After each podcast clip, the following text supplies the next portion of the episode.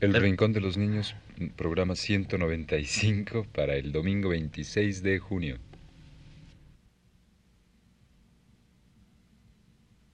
Radio Universidad presenta El Rincón de los Niños, un programa de Rocío Sanz.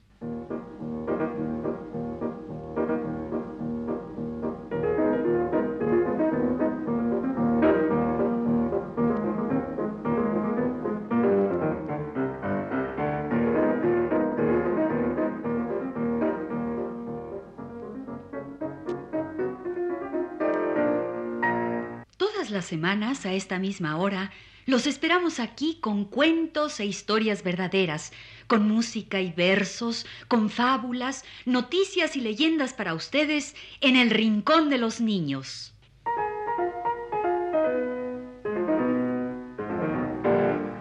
Hoy vamos a contar cuentos del mundo. ¿De todo, todo el mundo? No, no porque nos pasaríamos aquí la vida. No, vamos a contar algunos cuentos de algunos países del mundo y en otros programas iremos contando cuentos de otros países. Bueno, pues empecemos. Aquí tenemos un bonito cuento japonés.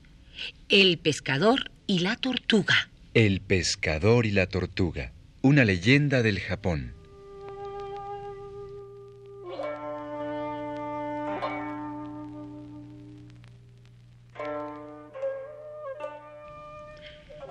En el pueblecito japonés de Sugeka vivía hace mucho tiempo un joven pescador que se llamaba Taro.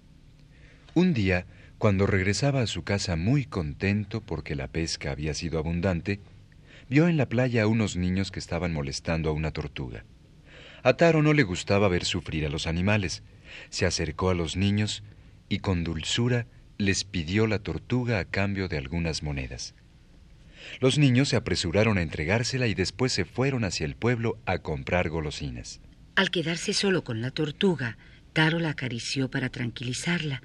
Luego la depositó sobre la arena y la dejó en libertad. Y después se dirigió silbando hacia su casa. La melodía que brotaba de sus labios reflejaba un gozo sencillo y apacible.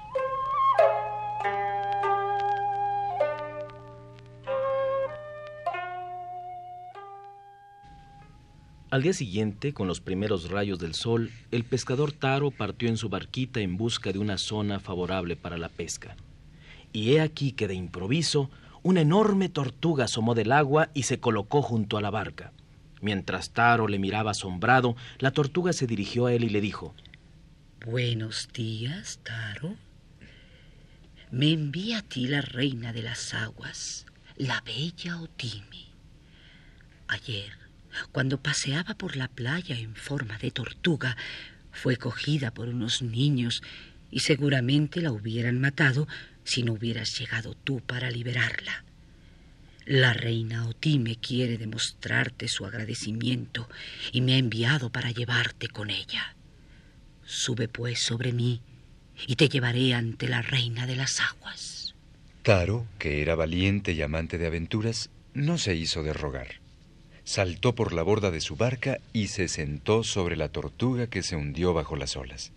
Taro no sufrió daño alguno y montado en la tortuga llegó hasta el fondo del océano.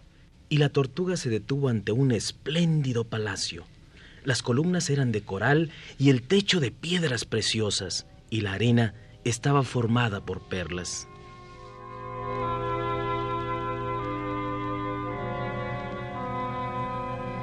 Apenas Taro tocó el suelo, un tropel de sirenas, de peces, de dragones y de monstruos marinos salieron por el ancho portón y fueron a inclinarse ante él. Y un grueso atún, vestido de paje, despojó a Taro de sus míseras vestiduras de pescador y lo vistió con una túnica de seda azul. Después, llevándolo de la mano, lo introdujo en el palacio. El joven subió por una ancha escalinata y a través de una puerta de esmeraldas penetró en una sala inmensa con techo de coral, sostenido por cien columnas resplandecientes. En el centro de la sala, sentada sobre un trono de diamantes, se hallaba Otime, la bella reina de las aguas. Otime salió al encuentro de su joven Salvador y tomándolo de la mano, lo hizo sentar junto a ella en el trono. Y aquella misma noche se celebraron las nupcias del pescador con la reina de los mares. Una música muy suave sonó bajo las bóvedas inmensas, mientras las sirenas entonaban un canto de amor y de alegría.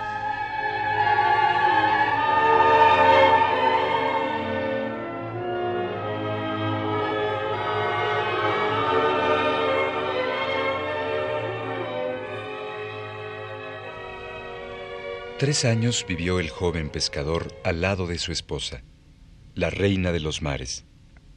Tres años de felicidad en aquel palacio encantado bajo las aguas.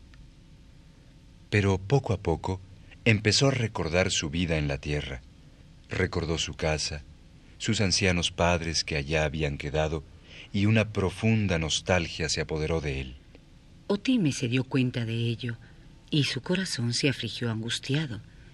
Sin embargo, dijo a su esposo, Taro, veo que estás enfermo de nostalgia.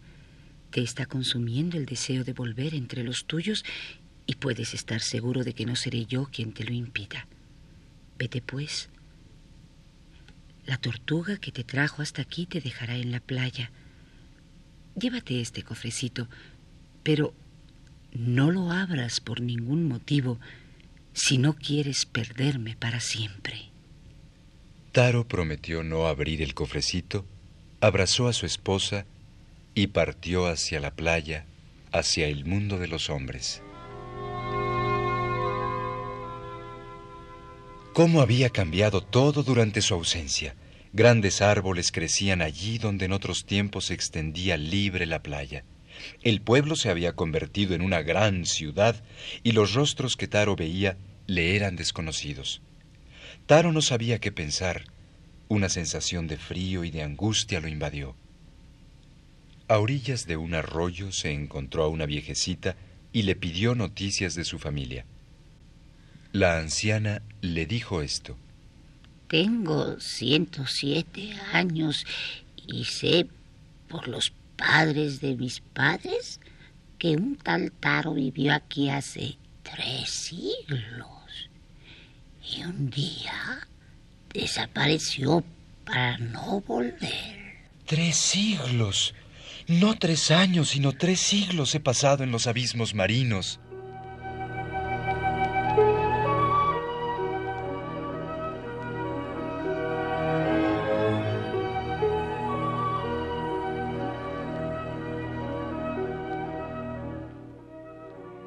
Taro quedó petrificado de horror. No tres años, sino tres siglos había pasado en el fondo de los mares. ¿Qué haría ahora? Estaba solo, sin amigos ni parientes, en un pueblo que ya no era el suyo, sin dinero. Pensó entonces en el cofrecito y se dijo, ¿Contendrá un tesoro? Tal vez por esto me prohibió la reina que lo abriera. Y no pudiendo resistir la tentación, se inclinó sobre el cofrecito y lo abrió.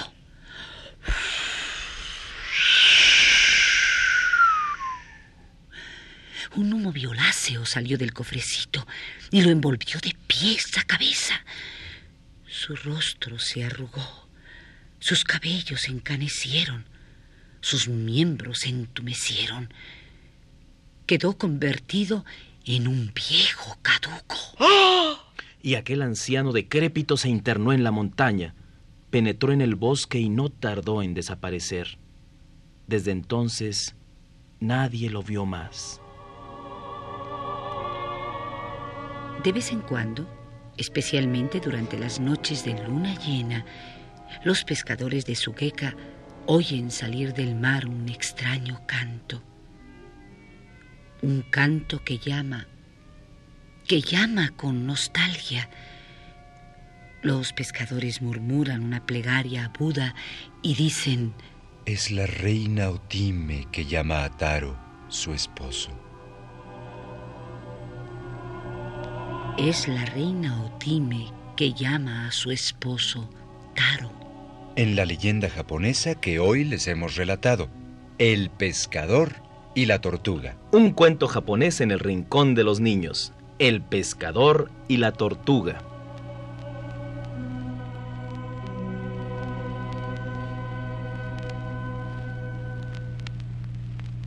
Y para complementar esta leyenda japonesa que hoy les contamos, aquí tenemos una canción del pescador. ¿Del pescador japonés? No, de los pescadores de todo el mundo que conjuran a los peces, a las sirenas, a los delfines.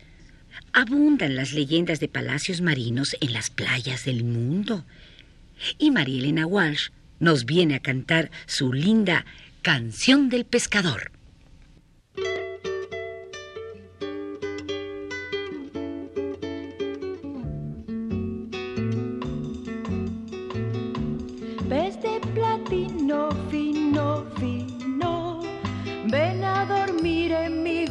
Marino, perla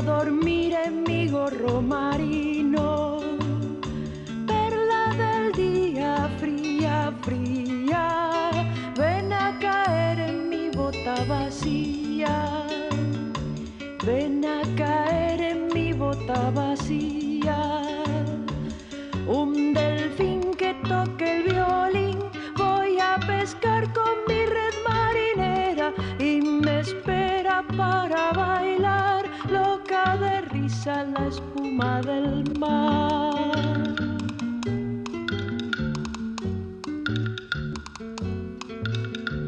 Feo cangrejo viejo, viejo, ven a mirarte el perfil en mi espejo. Ven a mirarte el perfil en mi espejo. Flaca sirena, buena, buena palacio de arena. Ven a encantar mi palacio de arena.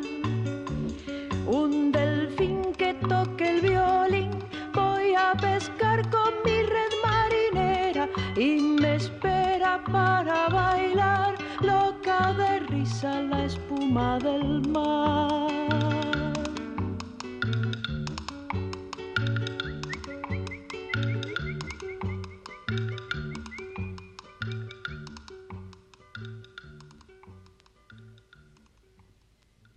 María Elena Walsh nos cantó su canción del pescador para el pescador de la leyenda japonesa que les contamos hoy, El pescador y la tortuga. Pues yo también tengo una canción para la tortuga de nuestro cuento. Es una canción de los hermanos Rincón muy dulce, como la leyenda que les relatamos hoy. Se llama La Tortuguita.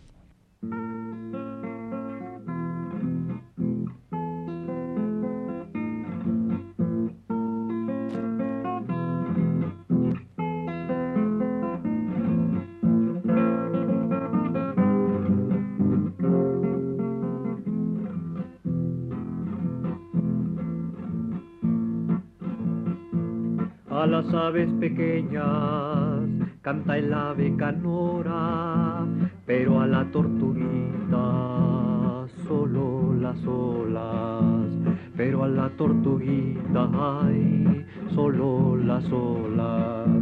En el nido la alondra al polluelo calienta, pero a la tortuguita solo la arena, pero a la tortuguita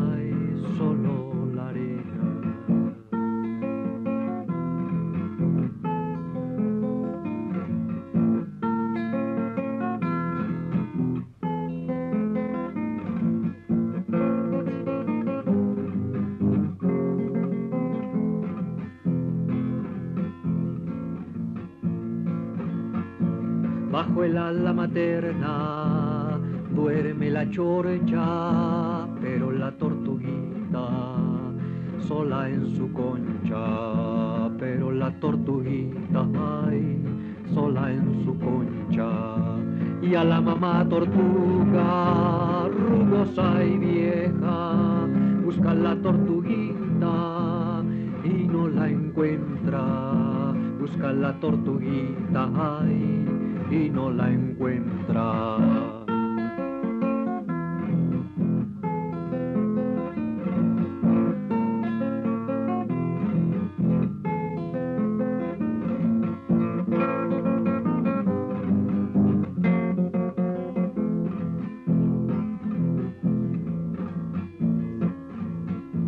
Bajo el ala materna duerme la chorcha, pero la tortuga sola en su concha, pero la tortuguita ay, sola en su concha, y a la mamá tortuga rugosa y vieja busca la tortuguita y no la encuentra, busca la tortuguita ay, y no la encuentra.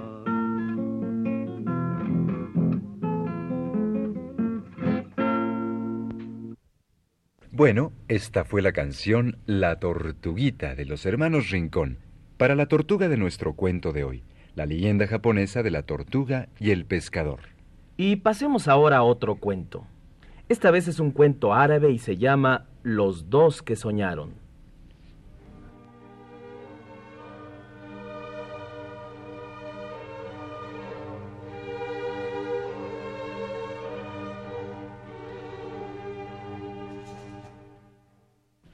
Cuentan los hombres dignos de fe que hubo en el Cairo un hombre poseedor de riquezas, pero tan magnánimo y liberal que todas las perdió, menos la casa de su padre. Y así se vio forzado a trabajar para ganarse el pan. Trabajó tanto que el sueño lo rindió una noche debajo de una higuera de su jardín y vio en el sueño a un hombre que se sacó de la boca una moneda de oro y le dijo, Tu fortuna está en Persia, en Isfahán. Ve a buscarla. A la madrugada siguiente despertó y emprendió el largo viaje a Isfahán. Afrontó los peligros de los desiertos, de las naves de los piratas, de los idólatras, de los ríos, de las fieras y de los hombres. Y al fin llegó a Isfahán. Llegó a Isfahán como le había ordenado el hombre que vio en sueños. Era de noche y nuestro viajero se tendió a dormir en el patio de una mezquita. Junto había una casa y por el decreto de Dios Todopoderoso, una pandilla de ladrones atravesó la mezquita y asaltó la casa. ¡Ladrones! ¡Auxilio! ¡Nos roban! ¡Ladrones! A los gritos de los vecinos acudió el capitán de Serenos con sus hombres. Los bandoleros huyeron por la azotea. El capitán hizo registrar la mezquita y allí dieron con el hombre del Cairo, dormido en el patio. Creyendo que era uno de los ladrones, lo azotaron con varas de bambú. Después, el capitán lo interrogó. ¿Quién eres y cuál es tu patria? Soy de la famosa ciudad del Cairo y mi nombre es Mohamed el Magrebí. ¿Y qué te trajo a Persia? El otro optó por decir la verdad. Un hombre me ordenó, en un sueño, que viniera a Isfahán porque aquí estaba mi fortuna. Pero veo que la fortuna que me prometió deben ser los azotes que tan generosamente me diste. ¡Ah! Hombre desatinado y crédulo. Yo he soñado tres veces con una casa en la ciudad del Cairo. En el fondo hay un jardín con una higuera, después de la higuera hay una fuente y bajo la fuente un tesoro. Tres veces he soñado con esa casa del Cairo y el tesoro bajo la fuente de la higuera. Pero no he dado crédito a ese sueño. Y tú, engendro de un demonio, has ido errando de ciudad en ciudad bajo la sola fe de tu sueño. ¡Ja, ja! Que no te vuelva a ver en Isfahán. Toma estas monedas y vete. El hombre las tomó y regresó a su patria. Debajo de la fuente de su jardín, que era la del sueño del capitán, desenterró el tesoro. Así Dios le dio bendición y lo exaltó. Dios es el generoso, el oculto. Y fue así como el sueño de un hombre se cumplió en el sueño de otro hombre. En el cuento de los dos que soñaron, un cuento árabe en el rincón de los niños.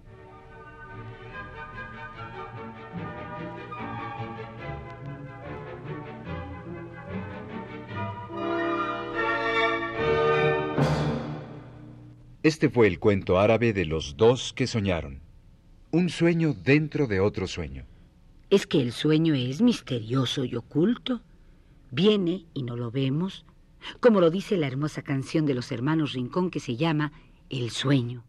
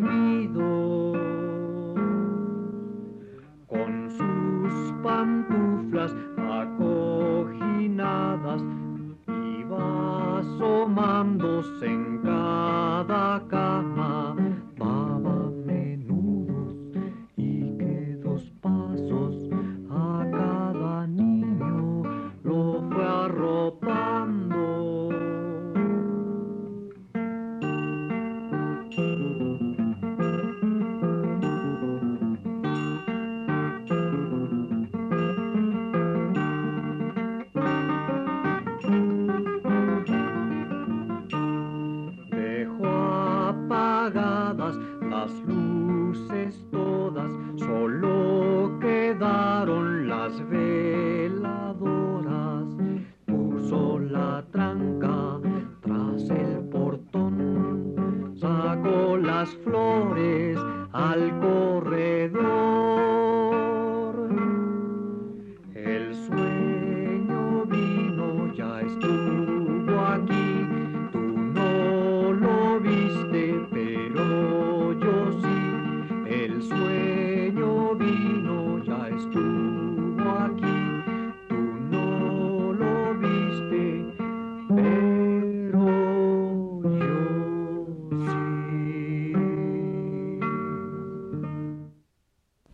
sueño, una bonita canción de los hermanos Rincón por el cuento árabe que hoy les contamos, Los dos que soñaron. Hoy estamos contando cuentos del mundo, una leyenda japonesa, un cuento árabe. Y ahora una fábula esquimal de los cazadores que pretendían contar los pelos de las pieles.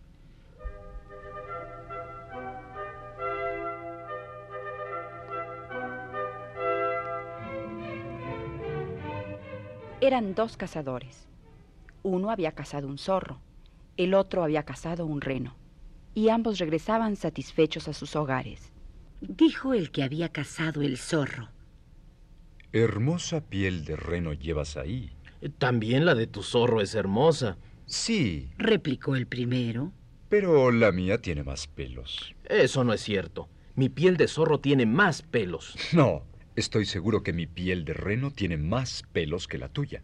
Y los dos cazadores, en su terca porfía, se sentaron en el suelo para contar los pelos de sus respectivas pieles. 627, 628, 629. Mi piel de zorro tiene más pelos que la tuya. No, no, no, no. Sigamos contando. 834, 835, 836. Y contando los pelos de las pieles, los dos tercos cazadores murieron de frío sentados en la nieve. Esta fue una fábula esquimal, de los cazadores que pretendían contar los pelos de las pieles. Una fábula esquimal en el rincón de los niños. Y fue así como hoy les contamos cuentos del mundo. Una leyenda japonesa, un cuento árabe y una fábula esquimal. Y terminemos con la canción de El soldado Trifaldón de Charo Cofré, que es un cuento cantado. Con un saludo para todos los amiguitos que escuchan nuestros cuentos. Y en especial para el pequeño León Rodrigo Krause, que le gusta mucho esta canción. El soldado trifaldón de Charo Cofré.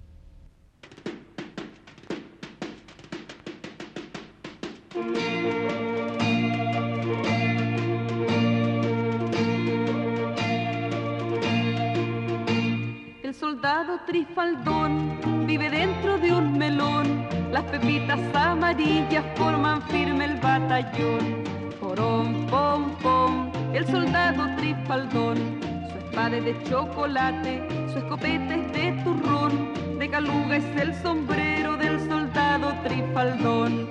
Porón, pom, pom, el soldado trifaldón. Un día va de paseo con todo su batallón. Va marchando por el campo el soldado trifaldón.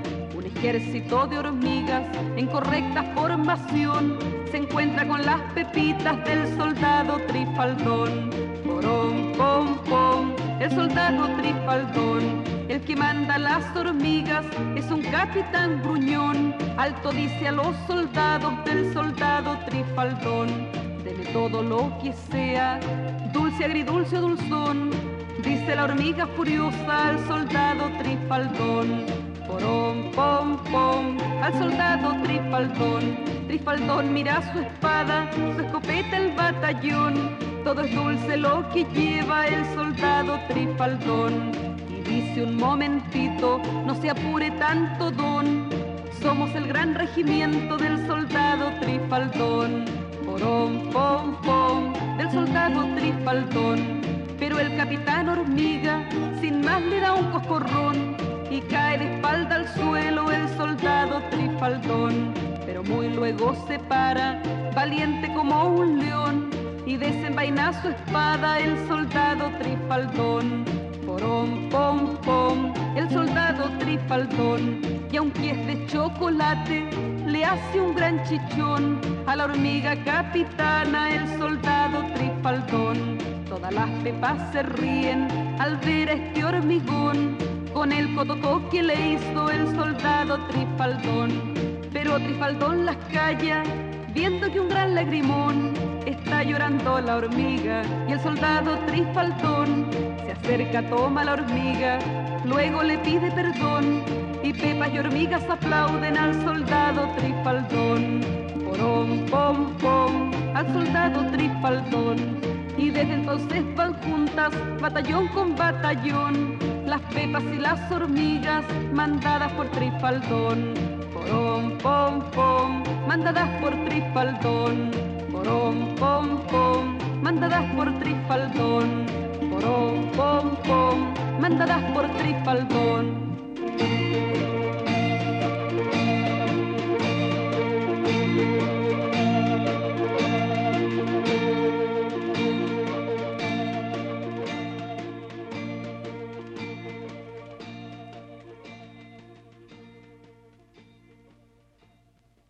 Este ha sido El Rincón de los Niños. Un programa de Rocío Sanz.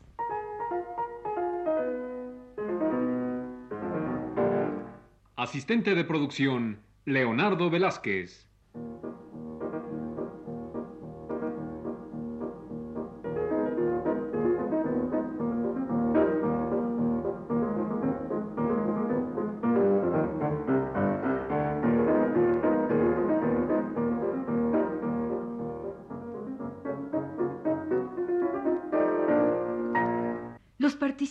En este programa les damos las gracias por su atención y los invitamos a estar con nosotros todas las semanas a esta misma hora. Una realización técnica de Manuel Garro y Juan Carlos Tejeda. Y las voces de Flor Alfonso. Aurora Molina. Mario Leiva Escalante. y Enrique Velasco.